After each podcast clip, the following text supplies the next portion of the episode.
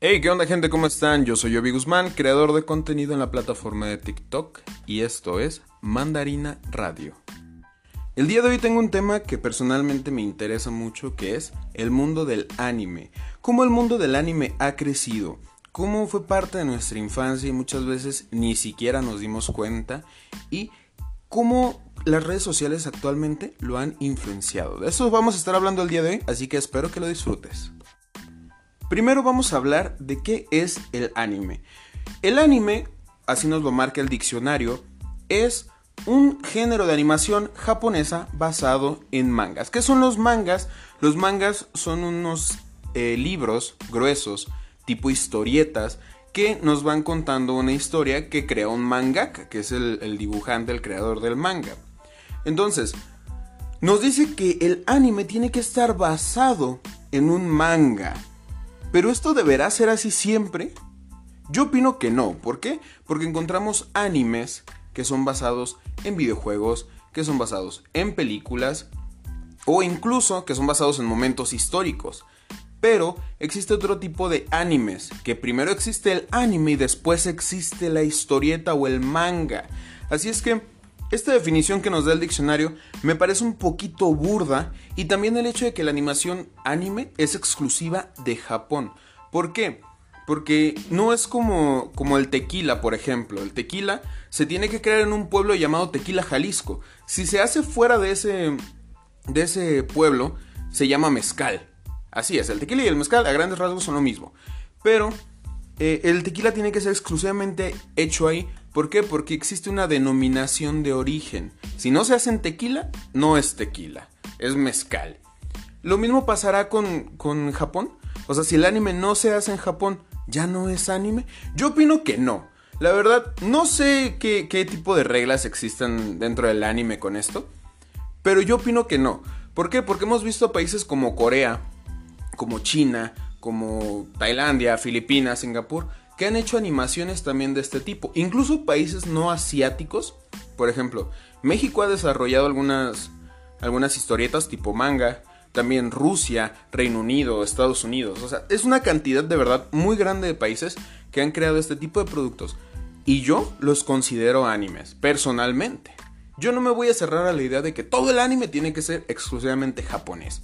Así es que realmente la, la definición que nos presenta el diccionario se me hace un poquito burda y, poco correcta, vaya. Entonces, eh, ya hablamos de lo que es el anime, pero ¿cómo creció? ¿Qué dio paso a este crecimiento y por qué empieza el anime? Bien, actualmente todos sabemos que Japón es un país muy estricto, muy correcto, de personas muy inteligentes y siempre, siempre hemos tenido la idea de que hay un asiático, especialmente un japonés, que es mejor en cualquier cosa que nosotros. Y posiblemente estamos en lo correcto. Pero Japón, otra de sus características es que siempre ha sido un país muy cerrado. La mayoría de su historia se ha basado en que han sido un país extremadamente cerrado con países extranjeros. En cultura, en comidas, en tradiciones, incluso en productos, en todo tipo. Ah, fue recientemente, incluso son unas pocas décadas atrás, que hemos visto que Japón se ha abierto al mundo y que nos ha demostrado. Por eso mismo a muchos nos parece una cultura muy interesante. ¿Por qué? Porque a pesar de que sabemos mucho de ella, no tenemos todo el conocimiento de lo que hay dentro. Entonces, esa característica es lo que ayuda a la detonación del anime y de los mangas el hecho de que Japón haya sido durante la mayoría de su historia un país tan cerrado. Muy bien, teniendo esto en cuenta, Japón, igual que todos los países, desarrolla la necesidad de entretener a un pueblo muy orgulloso de lo que son.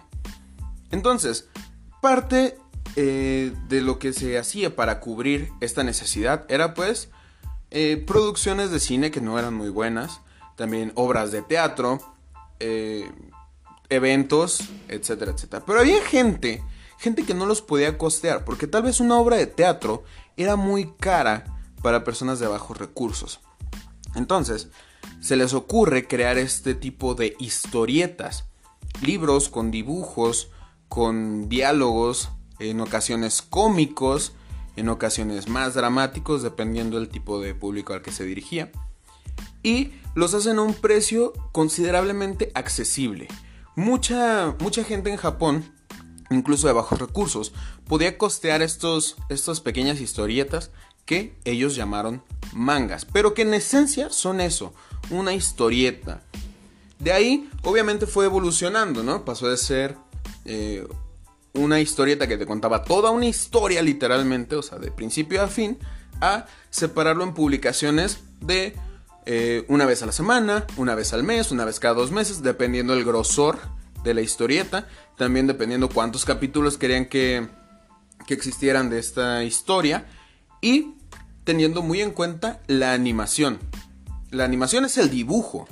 Si el dibujo era muy complicado de hacer, o sea, era muy artístico, obviamente iba a tardar más en salir cada capítulo. Si el dibujo era un dibujo sencillo, que la mayoría eran así, dibujos sencillos, em, pues eh, podía hacerse de manera mensual o incluso de manera semanal.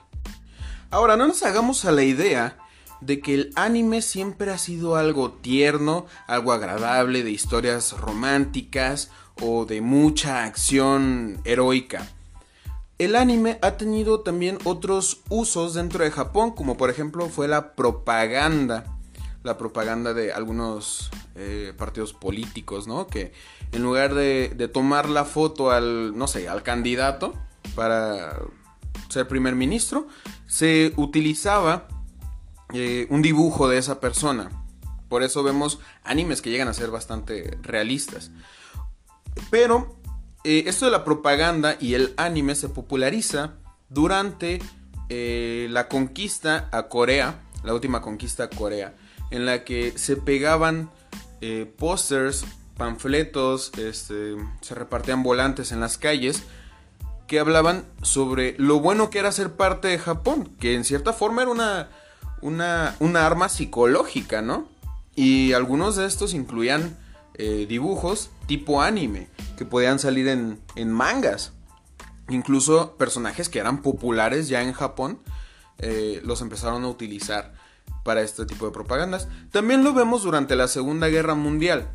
Se utilizaban eh, propagandas con algunos personajes de anime eh, para educar a los niños. Educar a los niños de que Estados Unidos era malo, que los nazis eran buenos, que debían confiar ciegamente en su país, eh, también con los, con los militares, en el entrenamiento militar se, ha llegado a saber de algunos, no muchos, pero algunos eh, pelotones que utilizaban eh, mangas para entretenerse cuando estaban fuera de casa, que estaban en los campos de batalla, especialmente los japoneses que acostumbraban estar mucho tiempo en los bosques esperando a los a los enemigos o en estos túneles subterráneos.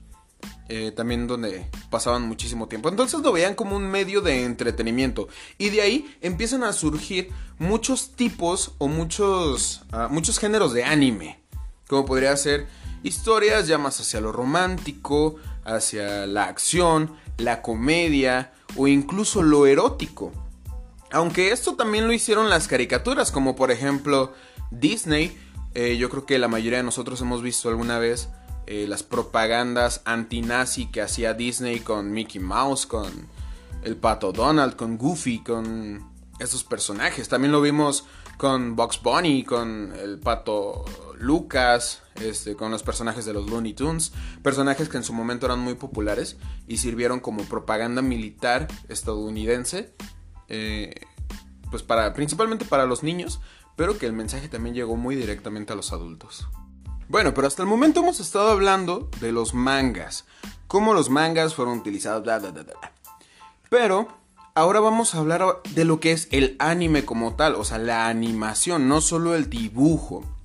Cuando se empieza a popularizar la televisión en Japón, empezamos a ver que la necesidad de programas ahora era mucho más grande y era una demanda muy muy grande.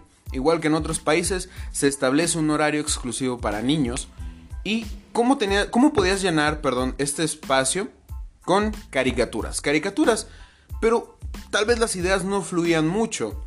Así es que había series que eran originales, gente de televisión que se le ocurría alguna historia, etcétera, etcétera, ya creaba la, la caricatura. Pero al tener ya una popularidad muy grande con ciertos personajes, como por ejemplo la señorita Cometa, eh, al tener ya una popularidad muy grande, empezamos a ver em, que se crean caricaturas de estos personajes importantes, conocidos, ya muy queridos por el público. Pero ahora, ¿estos fueron realmente los primeros animes? No, los primeros animes se, mm, transmitían por medio de, las, eh, de los cines. La gente que quería ver algún anime iba a un cine y ahí pasaban eh, cortos, muy muy cortos, podían llegar a ser este, de 5 minutos, incluso menos. Y pues tú pagabas una cierta cantidad. Esto fue un problema, ¿por qué? Porque también mucha gente no se podía dar el lujo de estar pagando para que sus hijos fueran a ver una caricatura de unos cuantos segundos al cine. Entonces, realmente la popularidad del anime empieza y crece cuando la televisión se populariza en ese país. Y más que cuando se populariza, cuando las personas japonesas se pueden dar el lujo de tener una televisión, eh, incluso las, clases bajas. Pero bueno, ya hablamos eh, de lo que es un poco de la historia del anime. Ahora, ¿cómo se populariza y cuáles son los animes pilares para que se empiece a popularizar fuera de Japón? Bien, yo creo que uno de los pilares esenciales, no solo para que se popularizara aquí en, Latinoamérica, sino en todo el mundo, fue un anime llamado Dragon Ball, que hasta la fecha siguen, siguen sacando temporadas, siguen sacando capítulos y contenido nuevo. Pero aparte de ese, hay otros animes que, fueron pilares. Un ejemplo es Hello Kitty. Así es, no lo queremos ver eh, como como si fuera un anime, porque los otakus actualmente nos sentimos como muy, muy grandes. Pero sí, Hello Kitty es un anime, también Doremon es un anime. Y son los pilares, son los que de verdad empiezan a popularizar este género fuera de Japón. Pero eh, algunos de los, de los más populares en la actualidad, pues sigue Dragon Ball.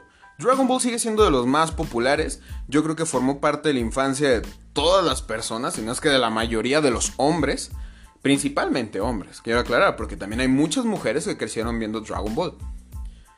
Yo vivo en México, fui criado en México, y de verdad que la cantidad de personas que han visto Dragon Ball es exagerado, o sea, literalmente 9 de cada 10 niños conocen Dragon Ball. Y supongo que en otros países de Latinoamérica o otros países del mundo eh, pasa lo mismo. Este amor por, por Dragon Ball es muy grande. Pero hay otras series que también se han vuelto muy insignia de Japón y con las que nosotros crecimos. Un ejemplo sería eh, Los Caballeros del Zodiaco o Saint Seiya, no sé cómo lo conozcan ustedes. Que muchísimos también crecimos viendo Los Caballeros del Zodiaco por la televisión. Eh, otro, otro anime insignia, Pokémon. Para mí Pokémon fue uno de los mejores animes, fue el primer anime que yo vi, que de verdad disfruté. Y obviamente con el paso de las generaciones, con las nuevas series alternativas que han estado saliendo de Pokémon, nuevas temporadas, etcétera, etcétera, pues la cantidad de Pokémones ha sido eh, incrementada a niveles estratosféricos, siendo que en la primera serie crecimos con 150 Pokémones. Hay gente que se lo sabe de memoria, los 150. 151 si contamos a, a Mewtwo. Pero, eh, pues sí, Pokémon fue uno de los, de los animes insignia, ¿no? Todos crecimos viendo por lo menos algunos capítulos de Pokémon. Y más que viendo la serie, siento que los latinos crecimos jugando los videojuegos de Pokémon videojuegos que teníamos en nuestros Nintendos. Podía ser en el NES, podía ser en el Nintendo 64. Incluso vemos apariciones de, muchos Pokémones en, en, videojuegos como Smash Bros. Eh, Pokémon tiene su propio su propia línea de videojuegos. Normalmente van saliendo de dos en dos. O sea, todos conocemos a Pokémon, ya sea por la serie animada, por las películas o por los videojuegos. Que yo creo que la popularidad ha sido mucho más grande por los videojuegos, por lo menos de este lado del charco. Yo creo que otros dos pilares también para esta nueva generación de, anime, o la, eh, la generación actual, perdón, son Naruto y One Piece. Nos cuentan historias entre comillas parecidas. Eso es lo que mucha gente alega, que ah, es que son básicamente la misma historia. En Naruto nos cuenta eh, la historia de un niño que sueña en convertirse en Hokage. ¿Qué es un Hokage? Pues el líder de la aldea, la aldea escondida entre las hojas. Y esa es la historia que nos cuenta, ¿no? Básicamente, cómo este niño eh, llamado Naruto va creciendo, va haciendo nuevos amigos, se va enfrentando a distintos enemigos y va eh, pasando distintas situaciones. Y eh, hasta su meta, perdón, es ser Hokage. Eso es lo que nos, nos dicen en, en, Naruto. Es la historia que básicamente nos cuentan a grandes rasgos. En One Piece pasa algo parecido. Que es Luffy, un niño que según esto es brasileño. que quiere convertirse en el rey de los piratas, ¿no? La serie va de piratas, entonces se me hace algo eh, bastante elocuente que se quiera convertir en el rey de los piratas. Y es, también un universo muy, muy, muy, muy grande el que nos entrega One Piece. Eh, One Piece, según tengo entendido, va aproximadamente 940 y tantos capítulos. Naruto tiene 720 eh, capítulos.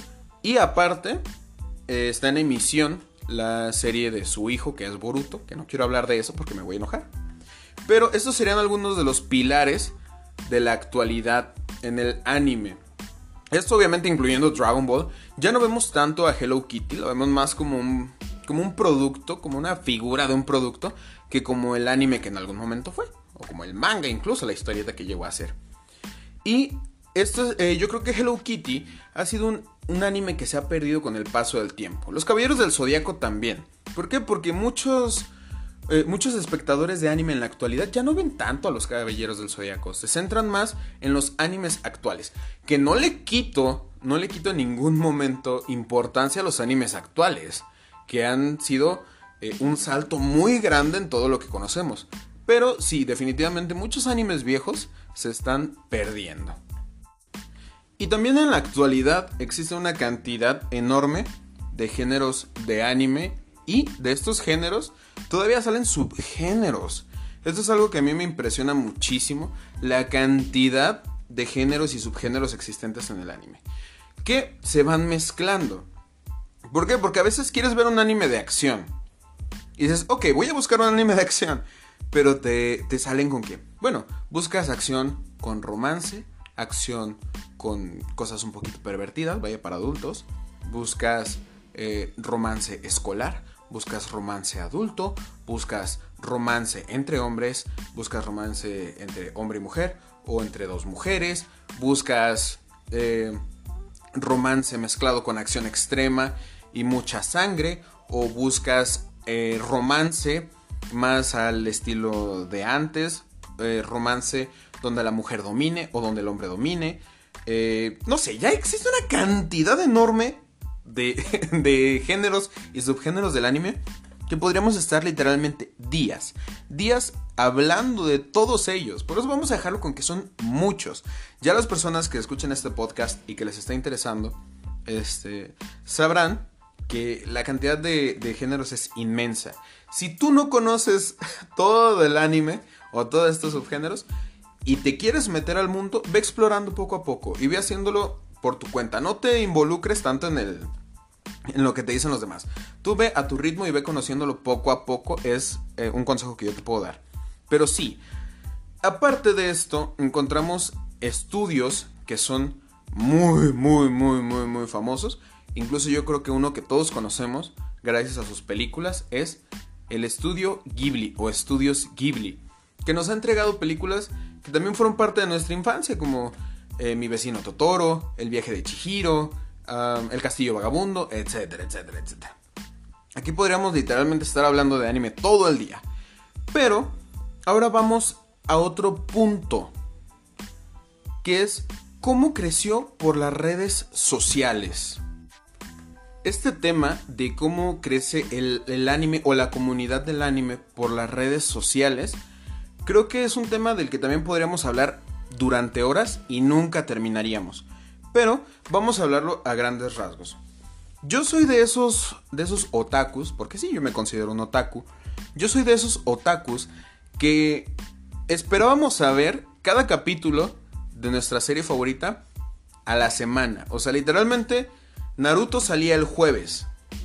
Si yo quería ver Naruto, pum, me tenía que esperar hasta el jueves para poder ver el nuevo capítulo de Naruto. Y durante toda la semana me quemaba en Cartoon Network los capítulos ya repetidos. Vaya, incluso eh, los vi tantas veces que me podría... Que, me pude aprender varios diálogos y me los sé. Vaya. Pero hay otros, otros otakus que son los que crecieron comprando estos CDs donde venían los animes separados por temporadas. Mucha gente así compró, por ejemplo, Naruto Shippuden, compró Helsing, compró One Piece, compró... Vaya, cantidad de animes que también podríamos estar aquí todo el día. Pero realmente estas personas compraban los animes de esta manera. ¿Por qué? Porque no existía eh, la propaganda en ese momento como lo hay ahora en redes sociales. Porque ahorita tenemos Facebook y en Facebook podemos ser parte como de 20.000 grupos distintos que hablan de anime. De memes, de animes en específico, comunidades que van dirigidas hacia, ciertos personajes. O sea, que no, que a mí me gusta Goku, no me gusta Vegeta. Ah, bueno, grupo seguidores de Goku. Y te metes ahí y hay otros tantos miles de personas en ese grupo que tienen ese interés contigo, ¿no? Solo de Goku. Pero eh, también eh, desde Google vemos que la cantidad de, búsquedas de anime es inmensa, especialmente de personajes femeninos, más que masculinos, los personajes femeninos em, tienen un, abarco muy, muy, muy, muy grande dentro de, de, esta plataforma de Google e incluso otras plataformas de búsqueda, como sería, por ejemplo, eh, Naver, que es principalmente utilizada en Corea, se, escucha mucho de las waifus. Las waifus, los juzbandos, las lolis, que son categorías de personajes. Vaya, o sea, eh, digo, el mundo del anime es inmenso y digo, podemos estar aquí horas, horas literalmente hablando de esto.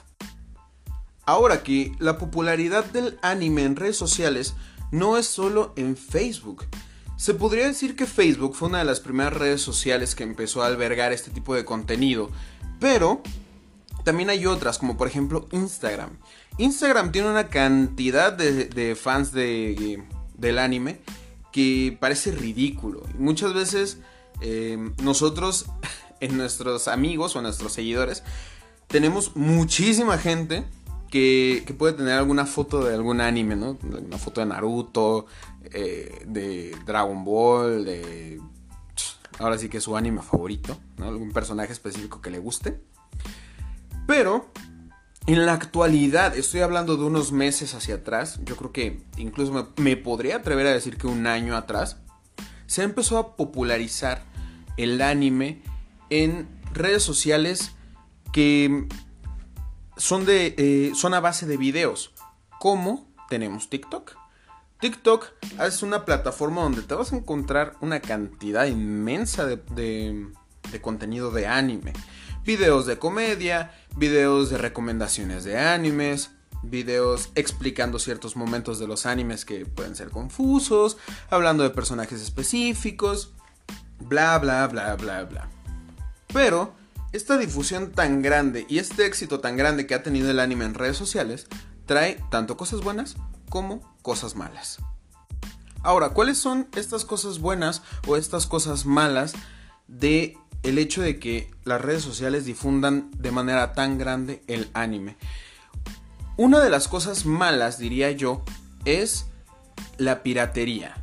Así es, yo soy una persona que sí estoy en contra de la piratería, pero ahora existen, por ejemplo, páginas de Facebook que suben capítulos completos de animes sin restricciones. ¿Por qué? Porque Facebook todavía no tiene eh, tan fuerte esto de las restricciones por derechos de autor. Pero hay páginas que se dedican también exclusivamente a eso. Vaya. Que suben el contenido eh, subtitulado o incluso doblado a nuestro idioma, al español. Pero lo hacen de manera ilegal. Yo creo que eso es un problema. ¿Por qué? Porque los mangakas, los creadores del anime, de los mangas, eh, se esfuerzan mucho. Y de verdad es un trabajo muy pesado el, crear todos estos universos, todos estos personajes y, esta historia que vamos viendo. Y aunque la mayoría de las personas vemos, me incluyo ahí, vemos contenido en estas páginas, sitios no legales, eh, sí afectamos, afectamos a los creadores del contenido. Vaya, es como si yo tomara videos de X persona, ¿no? Una persona que, que, se toma su tiempo, su molestia, su trabajo de hacer videos para YouTube y lo subo a mi canal y digo que es mío. Eso está mal y no nos parecería. Yo, eh, yo estoy en esta posición, no nos gustaría que nos hicieran esto a los creadores de contenido.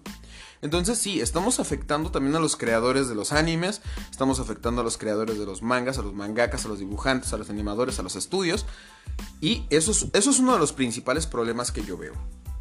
Una de las cosas buenas que trae esto es que el anime se vuelve más accesible.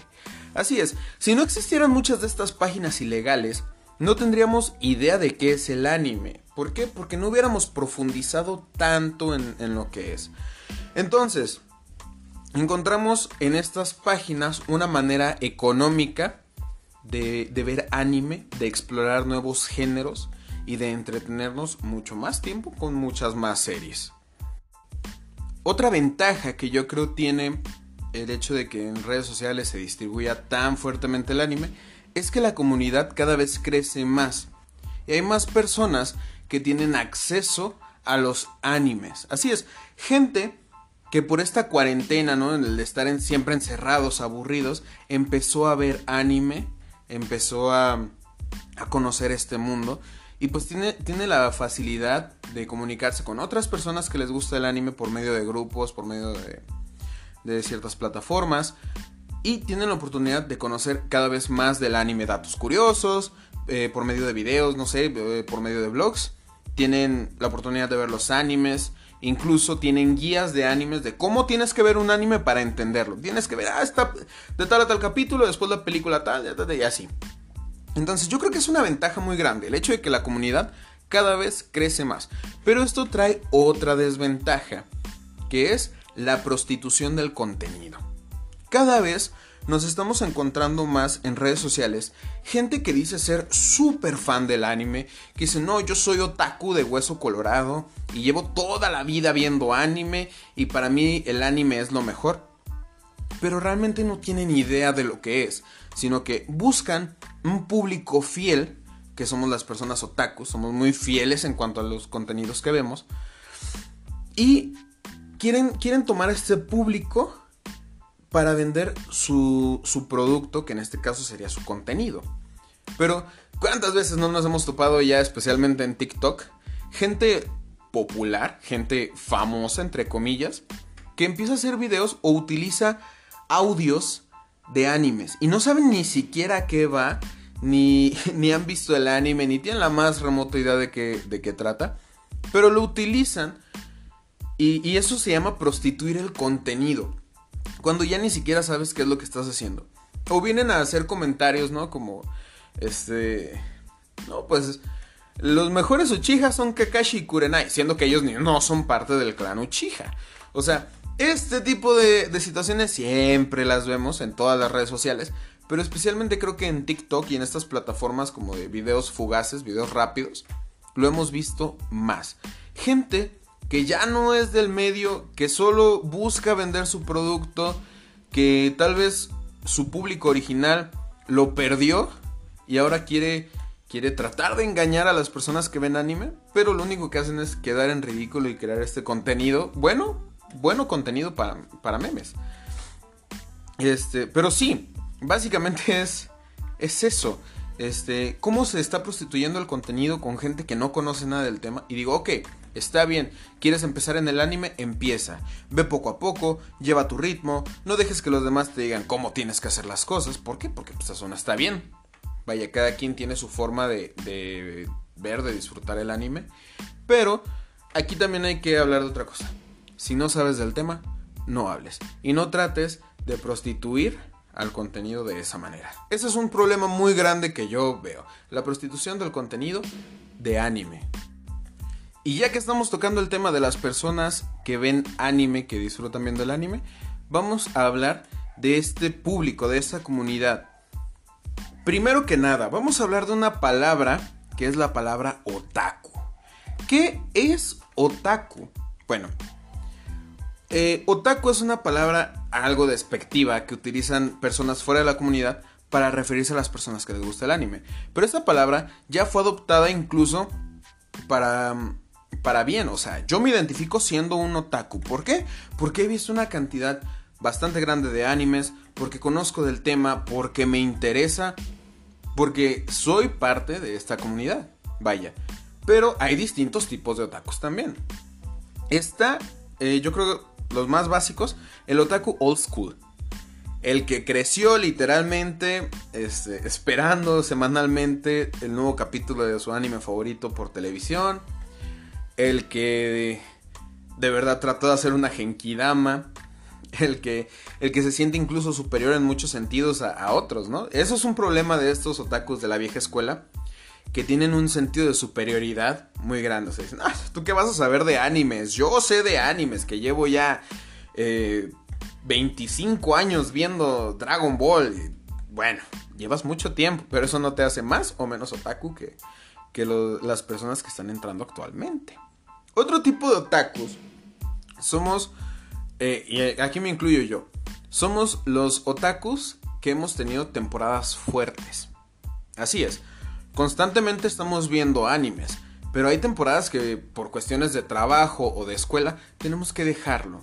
Entonces, nos dicen otakus de temporada, pero realmente no. Constantemente estamos en el anime, estamos dentro del, mundo que se, que se creó, de toda la comunidad, pero no tenemos la oportunidad de estar todo el tiempo pegados al anime. O sea, nos tenemos que dar nuestros ratos de trabajo, de escuela, priorizamos nuestros estudios, priorizamos nuestro, a nuestra familia, a nuestros amigos por encima del anime. El anime no se nos va a ir, pero pues las personas no son para siempre y menos las que están cerca de nosotros. Aquí, otro tipo de otaku es justamente lo contrario. El otaku que, que le da prioridad al anime por encima de todo. O sea, no tengo nada en contra de estos animes, pero... Perdón, de estos otakus. Pero sí soy consciente de que todo en exceso es dañino. Y muchos de estos otakus llegan a ser así, excesivos. O sea, eh, me ha tocado conocer personas que dicen, no, es que a mí no me gustan las mujeres o no me gustan los hombres. Ah, ok, está bien, entonces ¿qué te gusta? Los animes. Literalmente yo me muero por mi personaje favorito de anime y si pudiera me casaría con, eh, con ese personaje. Ok, te entiendo. Hay personajes de los que de verdad acabas enamoradísimo. Pero pues, tampoco creo que sea, vaya, lo más recomendable. Literalmente aislarte de la sociedad solo por estar dentro del anime. O dicen, no, es que yo no voy a ir a, la reunión familiar porque no me interesa, prefiero estar en mi casa viendo anime. O no voy a ir con mis amigos porque, ay, qué hueva, mejor me voy a poner a ver anime. No, amigo, tienes que entender que socializar, que estudiar, que trabajar son factores importantes también de la vida y que no te la puedes pasar viendo anime. Aunque todos queramos eso, o sea, ¿a quién no le gustaría un trabajo donde te pagaran por estar viendo anime todo el día o estar leyendo manga? Sería un trabajo perfecto. Pero, pues lamentablemente no es así.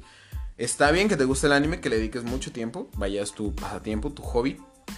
Pero también hay que, hay que entender que todo en exceso es malo.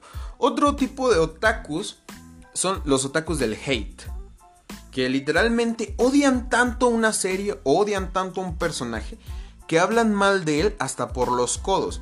Esto lo hemos visto con series como por ejemplo Sword Art Online, no sé si la conozcan, una serie que va eh, un poquito de cosas medievales, videojuegos, etcétera, etcétera.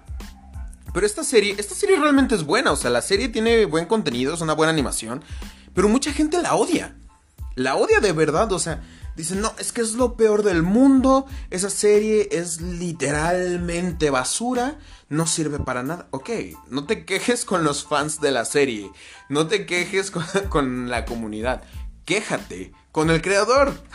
El creador fue el que la hizo. Si te parece una mierda, literalmente, bueno, ve y coméntaselo al creador, mándale un, un correo o algo. Y, y estos, estas personas que acostumbran tirar mucho hate, también lo hacen con los personajes. Como por ejemplo, tenemos a, Sakura Haruno de Naruto. Vaya. ¿Sakura es un personaje importante dentro de Naruto? Claro que sí. Ella es parte del equipo principal de toda la serie. Ella es uno de los personajes principales. Es la Kunoichi más fuerte. Es la mejor Kunoichi médico que hay, aparte de Tsunade. Y aún así la gente le tira un hate enorme. ¿Por qué? Porque parte de la misión de Sakura durante toda la serie es alcanzar a Sasuke y a Naruto.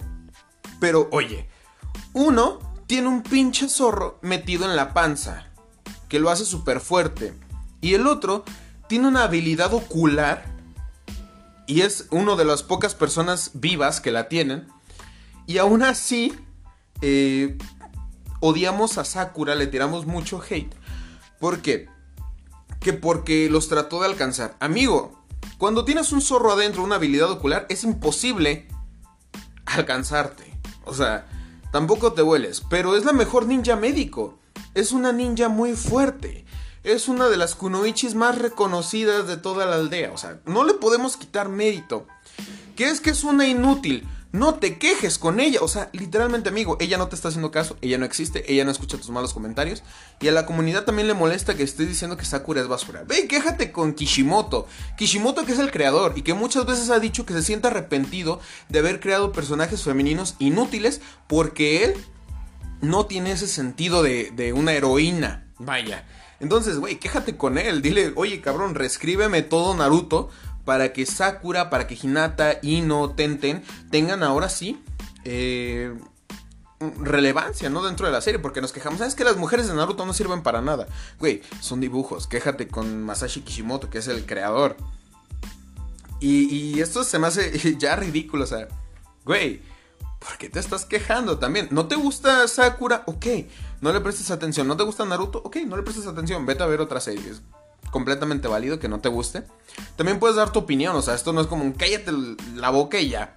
Sino puedes dar tu opinión, así como, ah, pues es que a mí no me gusta Sakura porque pues no se me hace un personaje útil dentro de la serie, se me hace un personaje relleno. Ok, es completamente válida tu opinión como la de cualquier otro, pero hay que también entender que, las cosas se hacen pues, con respeto, ¿no? la, opinión se tiene que dar con respeto.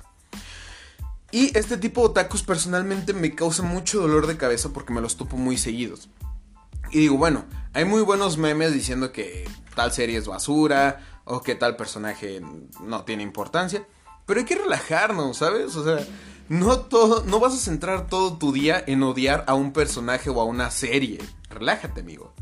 De aquí viene otro tipo, ahora sí, otro tipo de, anime, de otaku, perdón, que son los otakus nuevos. Estos otakus que se están creando en los últimos meses gracias a la cuarentena, gracias a las redes sociales, que van empezando y no tiene nada de malo. Amigo, tú que llevas 15 años viendo anime, no eres más otaku que la persona que acaba de ver tres animes. ¿Por qué? Porque ser otaku no se mide por la cantidad de animes que tú has visto. Un otaku no va por rangos, tú no eres general todopoderoso otaku, ¿no, amigo? Un otaku es una persona que se interesa por la temática del anime, que está dentro de la comunidad y aunque haya visto pocos animes, es parte de, es un otaku. Acuérdate que los otakus no vamos por niveles, no evolucionamos. Simplemente vamos cambiando el grupito del que estamos más cerca. Vaya, o sea, los que llevan más tiempo, pues sí, se conocen como los, los old school, los vieja escuela. Los que se la pasan tirando caca, pues bueno, ellos son los, los haters. Y existen así distintos tipos. Pero amigo, si tú empezaste a ver anime y vas en tu tercer, cuarto anime, está perfecto. Para mí eres un otaku válido de cualquier manera y eres igual de otaku que yo, que llevo más o menos unos 120 animes vistos. Pero de, literalmente eres igual de otaku que cualquier otro de la comunidad. Y estos otakus los odiamos los odiamos porque me ha tocado en la comunidad cómo les tiran un hate. Es que tú no sabes de anime, ¿qué haces aquí? Güey, se está enseñando. Así como tú no sabías de anime, esa persona no sabe de anime. Quiere entablar una amistad con más personas que les gusta el tema para aprender. Y en lugar de nosotros enseñarles, les echamos hate encima o hacemos cosas como por ejemplo decir, ah, te recomiendo Boku no Pico. Boku no Pico es una serie de asco, güey. O sea, es, hentai, es yaoi, es pedofilia, es todo lo malo que te puedas encontrar en una serie. Bueno, el yaoi no es malo, el hentai tampoco, quiero aclarar, eh, porque luego se me echan encima. Pero literalmente es, es una perversión de serie y aún así tratamos de engañar a los nuevos recomendándoles esta serie. Y eso, eso no está bien. Hay que recomendarles un buen anime. Hay que decir, bueno, a mí me gusta, no sé, eh, Nisekoi, que es un buen anime. Ok, te voy a recomendar Nisekoi. Velo. Está muy bueno. ¿De qué es? Pues es un harem. Es una comedia romántica. Es escolar. Si te llama la atención, velo. Hay muchísimos buenos animes que nosotros podemos recomendar. Pero siempre nos vamos a recomendar los más. Los más de la patada. Los que de verdad están de. De que son muy pervertidos. O que la animación está horrible. O que tocan temas. Perdón, temas muy traumáticos. Y eso no está bien. Nosotros que somos personas que tenemos más tiempo en esto, hay que apoyar a los que van empezando, hay que recomendarles buenos animes, hay que contestar sus preguntas, porque no, podemos echarles la manita en eso, contestar alguna otra pregunta que tengan, dudas, eh, introducirlos a nuestros animes favoritos para ver si a ellos también les gustan, mostrarles realmente todo lo que es la comunidad. ¿Por qué? Porque mucha gente fuera de la comunidad nos tira hate también por eso, porque juzgamos a los demás sin de verdad un, buen sentido de lo que estamos haciendo, diciendo. Entonces hay que tratar de apoyarnos. Y bueno, esto fue todo de mi parte. Yo soy Obi Guzmán. Me puedes encontrar en mis redes sociales, como por ejemplo TikTok. Estoy arroba Obi Guzmán. En Instagram estoy como Obi-Guzmán27. Y en Twitch estoy como J-Guzmán. J es J-A-Y-Guzmán. Así me vas a encontrar para estar haciendo, eh, para estar viéndonos, perdón, mientras hacemos transmisiones en vivo o en los videos que voy a estar posteando. Muchísimas, muchísimas, muchísimas gracias por haber estado aquí. Esto fue Mandarina Radio. Nos estamos escuchando la próxima semana.